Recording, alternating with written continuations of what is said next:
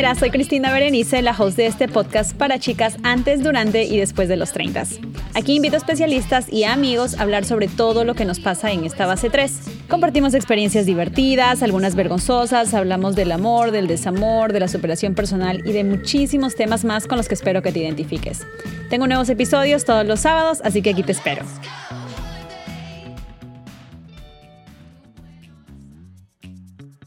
Hola chicas, ¿cómo están? Bienvenidas a un episodio más de Treintañera. Hoy les cuento, chicas, que no sé si saben, pero espero que sepan. En Nueva York se celebra Pride el mes del orgullo, completamente todo junio, pero hoy hay un tremendo rumbón en la ciudad de Nueva York porque es el Día del Orgullo. Y sé que también en Perú y en muchísimas de otras partes del mundo se está celebrando hoy el Día del Orgullo Gay, del Orgullo LGTBQ+.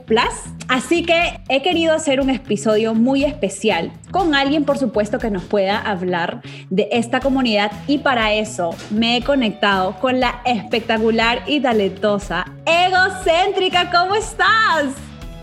Hola, hola, ¿cómo están? ¿Qué tal? Muchísimas gracias por la invitación. Estoy súper contenta también de estar aquí, ¿eh? así que vamos a ver qué pasa con las entrevistas. Ay, bueno, estoy segurísima que conocen el Vale Todo. Es un lugar realmente donde se celebra a toda la comunidad eh, LGTBQ en Perú. Y pues Egocéntrica es una de las drag queens más reconocidas del país y sobre todo de Vale Todo. Así que estoy muy contenta y muy honrada de tenerte hoy en el podcast. Muchísimas gracias a ti por haberme escogido entre toda la variedad, de todo el ramillete de drag queens que tenemos en Perú. Muchísimas gracias por haberme escogido. Estoy feliz. Tengo muchísimos amigos de la comunidad. En realidad es muy chistoso porque desde muy chiquita, yo creo que desde el vientre de mi mamá he estado muy conectada con la comunidad porque mi mamá tiene un amigo del barrio que es parte de la comunidad. Entonces, cuando mi mamá tenía que ir a trabajar y mi abuelita también, me dejaba con él para que eh, me cuidara. Su nombre es Alfredo, yo le llevo Alfredini. Y desde ahí realmente eh, comienza mi historia y la conexión que yo tengo, por eso es que me considero una aliada. Eh, además de eso, en el colegio también tenía muchos amigos, en la universidad también, me mudé a Nueva York y acá pues ya sabes, es la meca de, toda la comunidad gay. Yo feliz en el desfile gay, siempre he ido, siempre los he acompañado a muchos de mis amigos. Así que estoy muy, muy, muy contenta de tenerte hoy. Pero para las chicas que no te conocen, que tal vez no están, o sea, no sé, se están perdiendo obviamente de conocerte. ¿Quién eres? Cuéntame. Bueno, soy una drag queen que trabaja en Baretodo, yo trabajo en Baretodo, que bueno, es una discoteca muy importante en Lima, este, si no es la más grande de la comunidad del O sea, es como que una discoteca donde albergamos un montón de personas, tiene como cuatro o cinco salas en solo una discoteca, latino, electro, concepto, este, temático, entonces es bien grande, entonces es la más grande de Lima creo que está catalogada de Sudamérica. Pero bueno, está, eh, trabajo ahí ya como 12 años, estoy ahí ya bastante tiempo. Este, gané un concurso ahí, supuestamente el premio era solo un mes y me quedé 12 años. Este, y estoy feliz, soy la de queen. ¿Qué más decir? Soy una persona feliz, que es lo importante, creo yo. Sí, eso es lo importante. Yo creo que ser feliz en cualquier cosa que uno haga es lo más importante en la vida. Ella es una treintañera eterna, por si acaso. Para todas las que... Lo diría, pero el programa, se te llama treintañera, entonces ¿para qué modificar eso? Así es, es una treintañera eterna. Pero igual estoy dentro de los tres, no me vengan a ponerme más, o sea, no es por, por favor te ves regia espectacular, te ves como si tuvieras literalmente 30. Yo siempre algo que he admirado mucho a las drag queens es uno el talento que tienen para maquillarse. Cuando yo vi a RuPaul, o sea, yo veo a RuPaul sin su maquillaje y es otro ser humano a cómo se transforma. Y es algo para mí digno de mirar. O sea, yo a las justas puedo ponerme sombras, delineador en el ojo y ustedes hacen una producción espectacular. Bueno, definitivamente el maquillaje es nuestro aliado a la hora de hacer shows, a la hora de hacer presentaciones. Yo creo que el maquillaje podríamos catalogarlo como una coraza que nos ponemos, porque con el maquillaje, yo sin el maquillaje no podría hacer nada, absolutamente nada de lo que hago como egocéntrica. Entonces yo creo que es como que nuestra armadura, como que nuestra transformación eterna moon hacia los Sailor Moon, es como que nos transformamos y, y podemos lograr hacer un montón de cosas. Yo soy muy tímido, dentro, fuera de mi personaje, pero dentro de mi personaje soy otra persona, soy más aguerrida, soy más dinámica, soy más extrovertida. Entonces es como que voy a poder ser lo que verdaderamente me gusta hacer, o sea, lo que verdaderamente soy, creo. Es como tu superpoder. Es como mi superpoder, exacto. Lo siguiente es su habilidad para bailar. Y no en taco 5 ni en taco 9. No. O sea, ustedes utilizan un taco 20. O sea, yo me quiero morir. Exacto. Hay, hay drag queens que manejan taco de 30, 40 centímetros. Miércoles. Yo también admiro la habilidad de bailar, pero yo tampoco bailo mucho, pero me muevo. Sea, tengo ahí mis nociones, por ahí hago mi, mi ritmito, sí, sí lo hago. Pero sí, es difícil manejar taco 20 y correr, bailar, saltar. Sí, es complicado. Sí, es algo de, realmente de admirar. Y realmente tercero es de convertirse en mil y un personajes. Yo he visto que tú interpretas a Selena y realmente cambia completamente todo el outfit, el maquillaje. Y es como que, wow, o sea, yo la única vez que puedo tratar de ser Selena ridículamente es poniéndome pues un labial rojo y un high. Pero ustedes, es, o sea, es una producción alucinante entonces, realmente creo que como mujer eh, me gusta mucho porque yo siento que los drags son también un tributo a muchas mujeres. ¿Verdad? Así empezó, en realidad empezó así el significado. Bueno, tú buscas en Google y el significado que da es este, una exageración de, de, aceptación para la mujer. Entonces como que empezó así, ¿no? Pues porque empezó como para el teatro, el drag queen empezó para el teatro.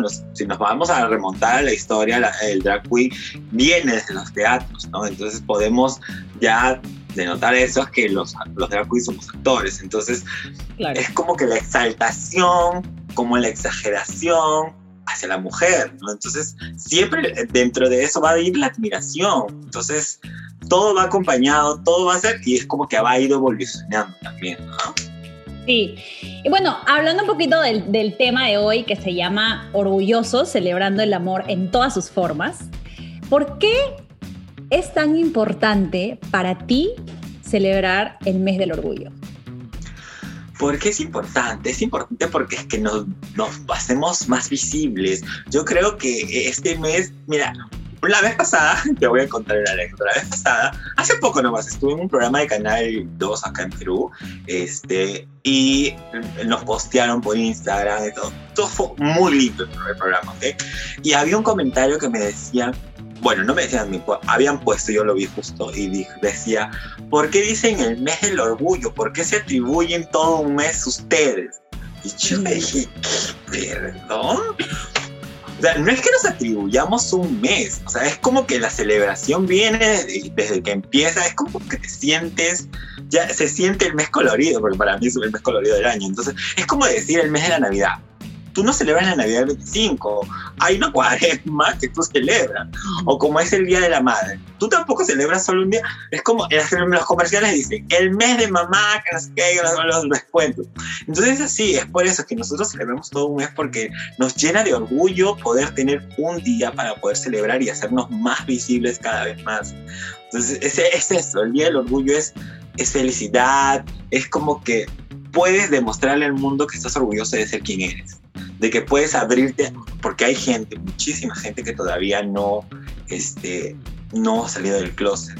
Entonces, no se acepta tal cual. También hay gente que no se acepta y que reniega de lo que es. Entonces, nosotros como personas que ya hemos escuchado nuestra voz interna, que ya hemos agarrado esa voz y hemos aprendido a usarla para poder luchar por los derechos, entonces ayudamos a los demás.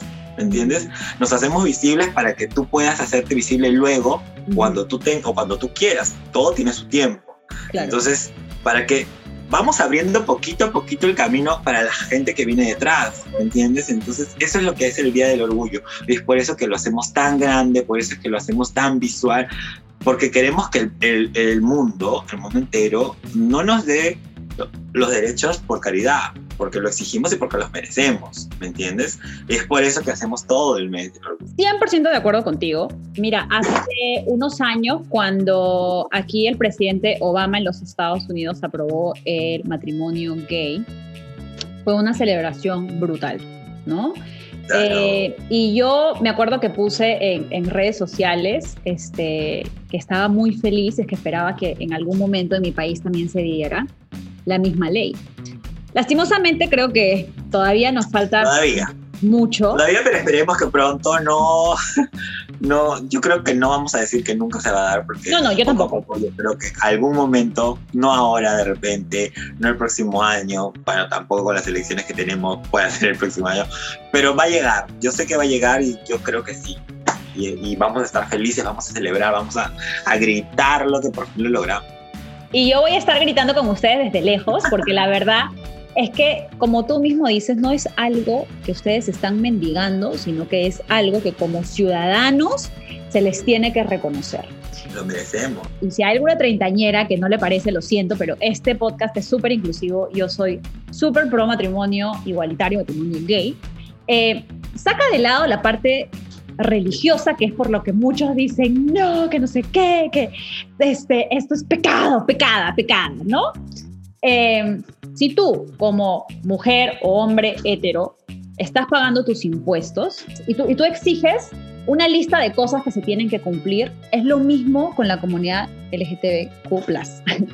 eh, Exacto.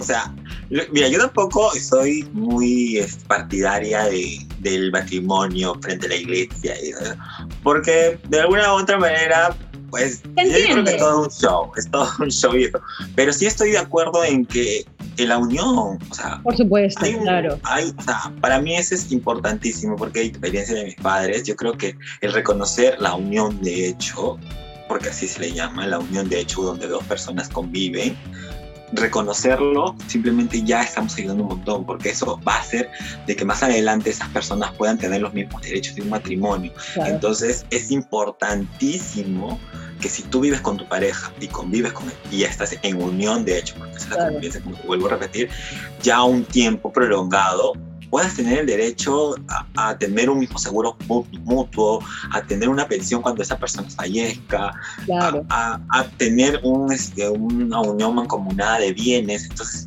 a eso es, eso es por lo que nosotros luchamos. Por eso es importante el matrimonio, por así llamarlo. No, la legalidad o la legalidad, exacto, la legalidad de tener un papel de que nos pueda avalar, por ejemplo, a, a personas que les ha pasado que cuando la persona con quien viviste tanto tiempo ha fallecido, y te, las familiares te pueden votar, los han votado, no te dejan verlo en el hospital, lo sacaron del departamento que tenían. O sea, eso no está bien. Para eso es que es importante esta ley para nosotros, ¿entiendes? Sí, 100% de acuerdo contigo y ojalá, como dices tú, tal vez no va a ser este año, tal vez no el siguiente, tal vez no en dos, pero que haya una oportunidad de, de que se puedan dar este, estas leyes que ustedes son, es, es, es su derecho, ¿no? Yo, yo lo veo así, al menos desde, desde mi punto de vista, como, como, tanto como ciudadana y como ser humano. Pero bueno, cuéntame cómo fue tu experiencia saliendo del closet. Uy, bueno, a ver, ¿cómo te cuento? Nunca, lo tuve, nunca lo tuve que decir. No, fue, no tuve que pasar por ese trance tan difícil porque yo siento que es algo difícil. Eh, pero felizmente tuve la oportunidad de tener mi mamá que entendió, entendió este proceso y, y me apoyó.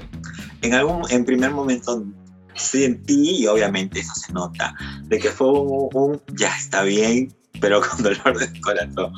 Fue así, así empezó y así lo sentí y yo dije, bueno, tengo que portarme bien para que mi mamá sepa que soy una persona de bien, no le hago daño a nadie, trabajo duro para esforzarme para tener mis cosas, para tenerlas bien a ella, entonces este, poco a poco ella me se ha dado cuenta y justo, no te voy a mentir, justo eh, esta semana, este, bueno, para esto hay un hay una película que hemos hecho con un grupo de drag queens este, ya está saliendo ya justo va han sacado la publicidad y lo van a estrenar en octubre, pero ya salió una publicidad.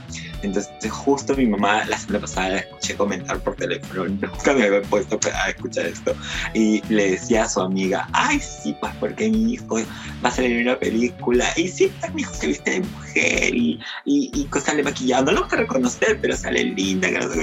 Me llené de un súper orgullo porque ya sé que este está bien, ya, no importa, ya no es así, ya es de corazón, ya acepta lo que soy, ya está feliz por mí y yo también estoy feliz de que ella sea así. La verdad es que me sentí con un orgullo de tener a la mamá que tengo porque sé que, que ya está contenta y, y, bueno, está feliz y yo también, y así estamos muy bien, de verdad. Ay, me vas a hacer llorar. yo también me puse así, yo también, cuando pasé por su cuarto y escuché eso, me metí en mi cuarto y estuve así como que y un suspiro muy fuerte porque es algo que siempre quise escucharlo de ella, ¿me entiendes? Entonces, y ni siquiera que lo haya dicho a mi costado, entonces es como que le salió súper natural y salió súper lindo.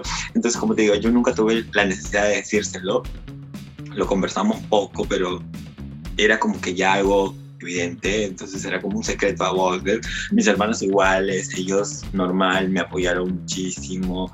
No, en la universidad tampoco tuve ningún problema, mis siempre me apoyaron bastante. Entonces yo creo que nunca tuve esa necesidad de decirle o salir a pelear con él, ay, mira, ¿sabes que soy gay? No, no, felizmente ha sido una salida de closet, por así decirlo, tranquila, apaciguada. Qué bueno. Claro, qué bueno porque hay muchas personas que no tienen la misma experiencia, pues, ¿no? Exacto, hay muchísimas personas que yo tengo un amigo que lo votaron en su casa por haber dicho que era gay y, y bueno, tuvimos que buscar un lugar donde él podía quedarse. Ahorita está súper feliz, este, no se ve con su familia, pero nos tiene a nosotros que somos su familia elegida. La unión de consanguinidad, o sea, eso no, no te lo quita nadie, porque siempre vas a tener, siempre vas a querer este, verlo, ¿me entiendes? Pero si en algún momento pasa de que los puede volver a ver y conversar, también va a ser muy feliz, pero que por el momento no las necesita. Entonces, la familia es eso, la familia es las personas que te quieren, las que están a tu lado, que te apoyan un montón, no simplemente, no siempre son las que te vieron al nacer y eso. Sí, mira, yo hablando del amigo este que te decía, el amigo de mi mamá, el amigo del barrio toda la vida, Alfredito, una vez me acuerdo que estábamos conversando en esas conversaciones, ya sabes que te vas en un, en un viaje y había estado conversando con una persona y que esta persona le había dicho que si es que tenían que escoger un padre entre tener un hijo gay, un criminal, que era lo que elegía la persona y la persona decía cualquier cosa menos que sea gay.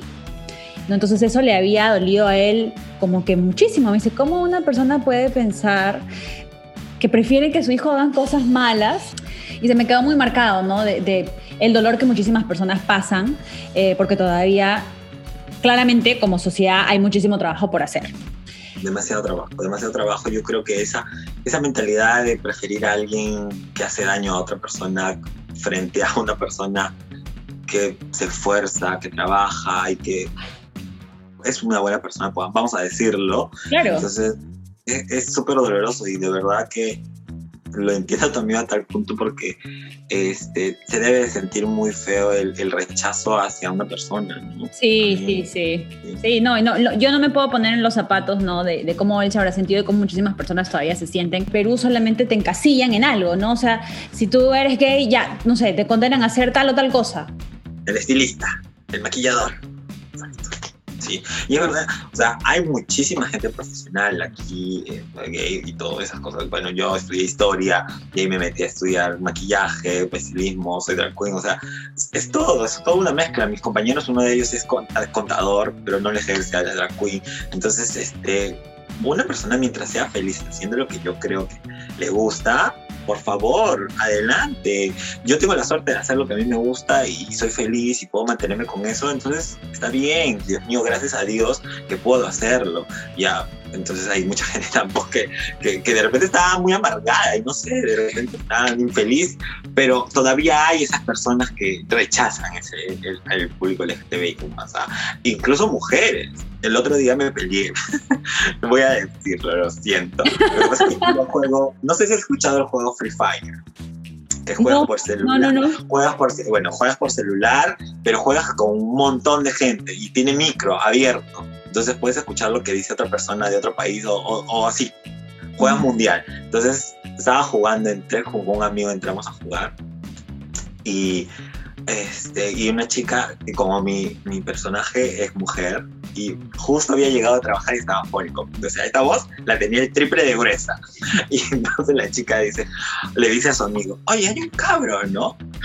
Cabro, o sea, la palabra me, me indignó tanto. Yo dije, ¿qué? Y le dice, oye, hay un cabro, le volvió a decir. No. Yo le dije, qué feo te expresas. ¿Ya viste? Hay un cabro. yo me quedé, yo me quedé dije, igual seguí jugando la partida porque no la quería perder, era importante la partida. Seguimos jugando todo, perdí.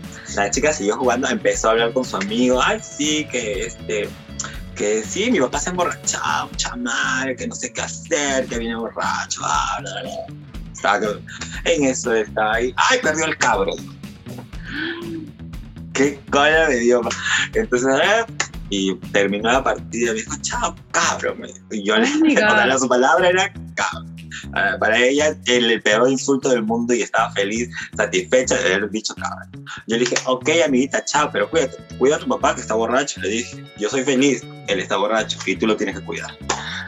Y me fui. O sea, no sé si lo hice de mala, pero es que me dio cólera de que, o sea, es una palabra muy despectiva. Es una palabra muy fuerte, muy despectiva. Sí. Muy despectiva, chicos, por favor, no la usemos. Entonces me dio cólera.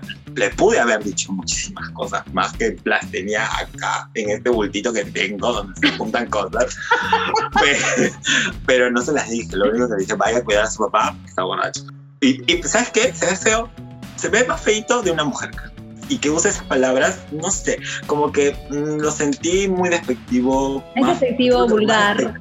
muy vulgar de una persona, de una ama en realidad no, por ser este, este sexista o por no poner a la, o decir a la mujer que es más débil. No, simplemente que, que yo creo que las mujeres tenemos, tenemos que respetarnos entre nosotras, o sea, tenemos que vernos como unas damas y todas esas cosas. ¿no? Igual si me. Tú te ves como más lady que muchas que he visto por ahí. Yo, creo que yo, yo me siento, yo creo que soy de las personas que le gusta eh, mantenerse con modales muy suaves, muy tranquilos y yo creo que hay que respetar a las personas porque eso es, es como, tú eres como un espejo. Si te tratan bien, reflejas que también las vas a tratar bien. Y si no, pues también las tratas bien para que aprendan, ¿no? Entonces aprende a tratar bien porque te estoy tratando bien. Que algo te quede bien para ti. Algo así. Wow, sí, no, yo... con ella no pude. Yo hubiera sido, o sea, yo si tú, yo hubiera escuchado sobre tantos zapatos, probablemente le hubiera hecho de, a de la A a la Z, ¿ya? O sea, tú, una lady total. Yo hubiera sido el camionero de, malcriada, probablemente. Acá la tenía, acá. bueno, ahora que me comentabas que tu, que tu mami, no, nunca, nunca realmente tuviste ese proceso tan, digamos, traumático como algunas otras personas sí, tu familia también, pero chicas, a ver, hay una gran diferencia entre lo que es un drag, un drag queen, que una persona travesti, ¿no? Ustedes son un personaje. Oh, exacto. Una persona transgénero, transsexual. Exacto. Es muy distinto. son cosas distintas. Por ejemplo, yo no estoy todo el día vestido así, ¿no? Claro. Yo tengo la ropa de varoncito todavía, la mantengo al día a día, entonces como que no estoy así, entonces es muy difícil. La primera vez que mi me vio, mi mamá me vio en fotos. Las primeras veces mi mamá me veía en fotos y siempre me decía, qué guapo. Como, siempre, qué guapo mi hijo. Y yo, gracias mami. No le iba a decir más porque no me molesta, no me molesta tampoco eso, ¿entiendes? Entonces después en la discoteca hicieron un concierto, hicimos un concierto este, muy grande en un local acá y, invitaron a artistas, todo, y había una feria en el concierto. Entonces le dije, le dije a mi mamá que va a hacer, quiero irme. ok, y mi hermana me dijo, yo la llevo, yo te acompaño. Ok, les consigo entradas. Bueno, mi hermana, me acuerdo mi hermana, mi sobrina, mi mamá y creo que mi hermano también, por ahí. Entonces yo les dije, por favor, me va a ver, prepárenla, ¿no? La cosa es que otra vez nuevamente yo el orgullo, porque estaba yo entrando en el escenario, el escenario era grande, era bueno, su concierto, ¿no? Y la veo a mi mamá y mi mamá empezó a saltar, aquí, aquí. Y yo creo que se emocionó ella, me emocioné yo, y estaba, por el Nico le mandé saludos, ella feliz que le haya mandado saludos, este, y como ella es este, hipertensa, por el Nico, por favor, a mis hermanos traigan su pastilla, yo creo que ya me vieron, sí, por favor, miren la presión, y, pero ella feliz, después llegué a casa y me dijo, ay, te veías hermosa, cambió por completo la la O por la A, entonces yo creo que ha sido este, un viaje para los dos, ha sido un reconocer total para ella y para mí, este, muy lindo, de verdad. Lindo, lindo. Qué chévere. Yo me imagino que ese día te votaste tú, obvio, ¿no? O sea, con... Ay, yo estaba flotando en las nubes, ¿sabes? Total, porque definitivamente que mi mamá, nunca mi mamá me había visto. Así de ahí bajé, la saludé, nos abrazamos, o sea, sí. Y ella veía que todo el mundo quería tomarse foto conmigo. Y decía, yo, una viste con mi mamá, por favor. y yo feliz, feliz, contenta. Qué espectacular. Y dime, bueno, ahorita hablando, no, uno de los mitos es eso, ¿no? que piensan en la gente que los drags siempre están vestidos de mujer. ¿Cuáles son otros de los mitos que las personas piensan acerca de los, de los drags? Otro mito de los, las personas piensan, por ejemplo, es me dicen, ah, yo no me acerco a ti porque eres súper creída. Es mi personaje. Exacto, el drag es eso, una diva súper espectacular, súper este, imponente, que, que, siempre está grande, alborotada, con lujo, brillo.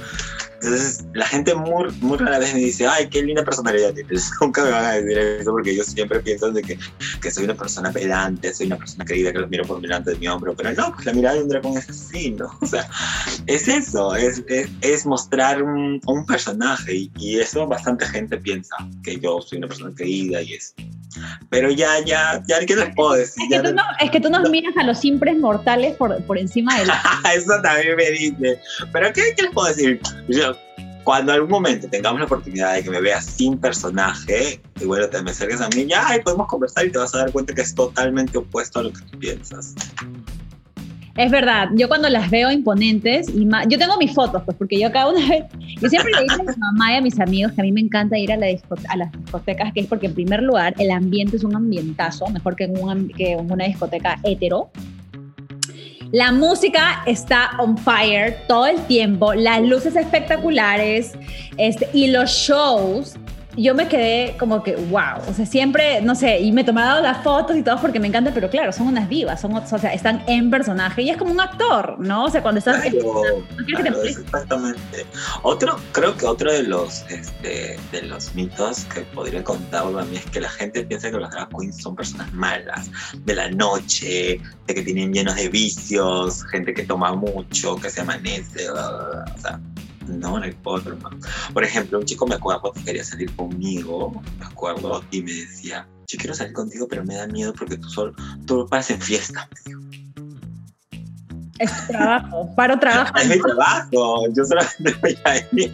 O sea, totalmente nada que ver con la realidad. Te dije, este, es mi trabajo, tú me conoces ahí y bueno, bailo. Porque yo, por ejemplo, en la discoteca bailaba, ahorita no por la pandemia, pero bailaba desde las 12 hasta las 3 de la mañana. Y, tenía que compartir con el público, tomarme fotos, animar, estar por ahí, grupitos, eh, bailar. Y entonces, ay, sí, pero tú te juntas con todo el mundo, tomas fotos con todo el mundo. Y yo no, no, de ahí este, te invitan trago tómale.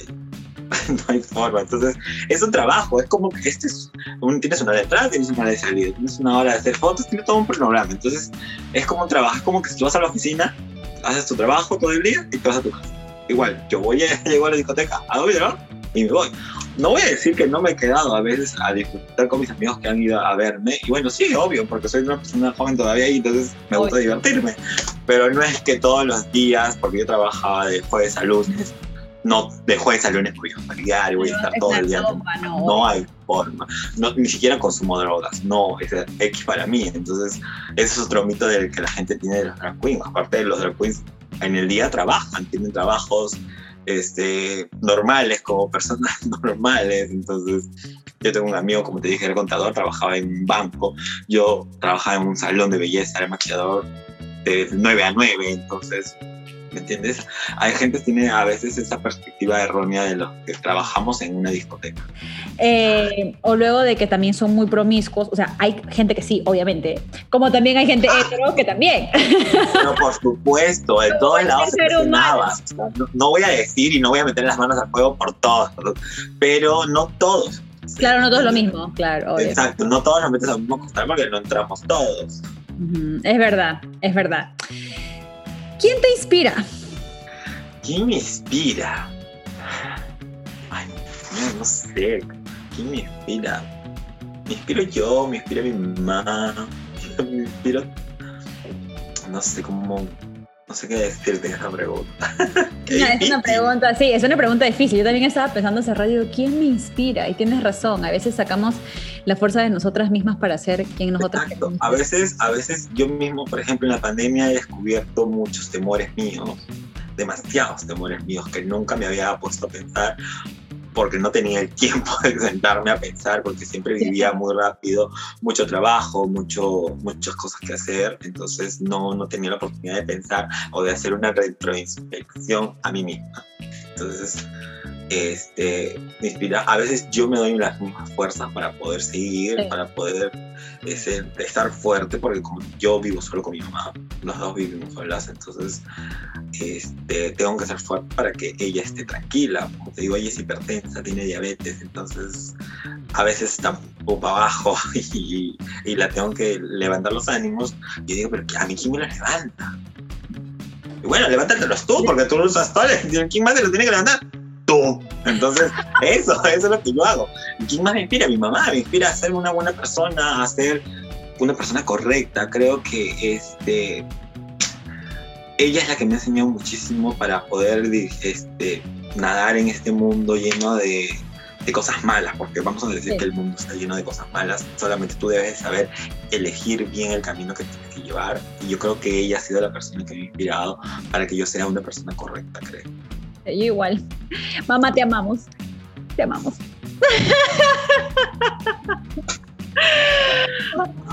Yo lo que no está acá, creo que mi hermano, pero igual la quiero mucho.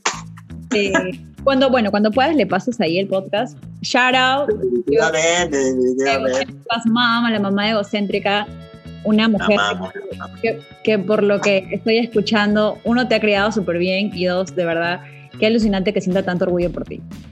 Sí, bueno, definitivamente sabes cómo son las mamás, ¿no? Ya alguien se trataba mal, me miraba nomás. ya con los ojos ya yo lo sabía todo, me tenía que pasar. sí, no, las mamás son una, son una nota, ellas tienen un superpoder y ellas saben lo que está pasando, aunque no, a veces no nos quieran decir en tu casa, por ejemplo, ella sabía de lo que ya era su hijo, o sea, yo siempre digo, o sea, todas, tantas veces mi mamá había descubierto mentiras sin que yo le haya dicho nada. tú me espías, ¿no? Tú tienes un, un chip acá, tú, no sé, eres evidente, creo. Ya, ya no podía ni ocultarle nada porque ella sabe, creo que nos hemos completado muy bien en este en último tiempo, donde me dice, ¿qué tienes? Nada. ¿Qué tienes? Nada. Ok, mami, siéntate. ¿Alguna vez le ha presentado algún novio? Sí, claro, sí, claro, sí, sí, sí. Ha conocido a dos. Ha conocido a dos, este, y con él, bueno, con el chico con que estoy, se pelea mucho se pelean mucho, pero no se pelean de pelearse con, con gritos y todo, se pelean, se molestan los dos, se dicen de cosas, pero ahí se quieren los dos, porque yo digo que mi mamá, si es que esa, mi mamá no atiende a la persona con que estoy, o sea, por ejemplo, viene, de, ay, te invito a esto, te sirvo esto, yo creo que si mi mamá no hiciera eso, no le caería nada. Yo creo que si mi mamá se mete a su cuarto, lo odiaría y, y no saldría, bueno, pero no es el caso, entonces siempre se tratan bien, de que se llama, vamos bien, felizmente. Qué bacán, qué bacán, qué bacán que puedan, que puedan disfrutar así en familia. Sí, sí, felizmente el, chico que estoy este, sí este, va, ha ido a las fiestas en mi casa, conoce a mi familia, a mis sobrinos, a mis hermanas, entonces sí se lleva muy bien con ellos, felizmente. Dime, ¿qué nos falta como sociedad para ser más igualitarios y, y tolerantes? Yo creo que nos falta como sociedad respeto, muchísimo respeto, no solamente de, las de las personas sin géneros o heterosexuales, sino también de la misma comunidad. El respeto no lo tenemos todos, no lo tenemos todos de frente como para poder respetar a otras personas. Yo creo que eh, eso es lo que hemos perdido y, y, nos sentimos tan, ¿cómo decirlo? Nos sentimos con derecho a exigirle a alguien cosas y no respetarlo a la vez, que, que nos hemos perdido tanto la, la, dirección, hemos perdido respetar a otra persona, eh, eh, decirle, ya está bien, está, te respeto como eres, respeto lo que eres, entonces sigo de frente y te dejo tranquilo. Yo creo que si el día que la, la, sociedad te respete como persona y te respete por lo que vales, ese día llegaremos a ser una, una sociedad muy este, perfecta. Sí. Pero yo creo que falta muchísimo para eso. La sociedad todavía no respeta a muchas personas porque creen que tienen su ideología muy marcada este, y esa es la correcta, este, viola los derechos de otra persona. Entonces ya ahí ya estamos transgrediendo todo. Ya ahí ya no, ya desde, desde ese punto ya estamos mal. Yo creo que el respeto, y me ha pasado, porque no solamente yo creo que he recibido más discriminación de la comunidad que, que de la sociedad normal. Entonces, yo creo que a veces también la comunidad, un balazo fría o un refresh para ellos, porque eso es lo que también tenemos que, tener respeto por las otras personas, porque ha habido, este, hay gente que dentro de la misma comunidad no respeta el que tú seas trans, no respeta el que tú seas un poco más amanerado, no respeta a las, las chicas lesbianas. Entonces, si vamos a empezar ahí y exigimos, como te exigimos sin respetar, estamos mal. Claro, respetos guardan respetos, pues, ¿no? Exacto, exacto. Si no respetas tu misma comunidad, ¿cómo le exiges a la otra comunidad género que te respete? Claro. ¿Cómo las mujeres, especialmente mis treintañeras, cómo podemos ser mejores aliadas para la comunidad LGTBQ ¿Cómo pueden ser más aliadas? Definitivamente no usando la palabra cabro, por favor. Ay, no, por favor, no, no sean, no, no sean vulgares. ¿Qué, qué, qué palabra tan horrible? horrible. En el, en el, episodio que te estaba comentando antes de, de, conectarnos, y ya saben las chicas que me escuchan, que es el episodio de eh, tips de un hombre gay para una mujer heterosexual, él hablaba de las diferentes cosas que se dicen, ¿no? Yo le decía, yo no puedo decir esa palabra. Es que yo no puedo decir esa palabra porque esa palabra se me hace muy vulgar y, y muy discriminatoria. O sea, suena horrible.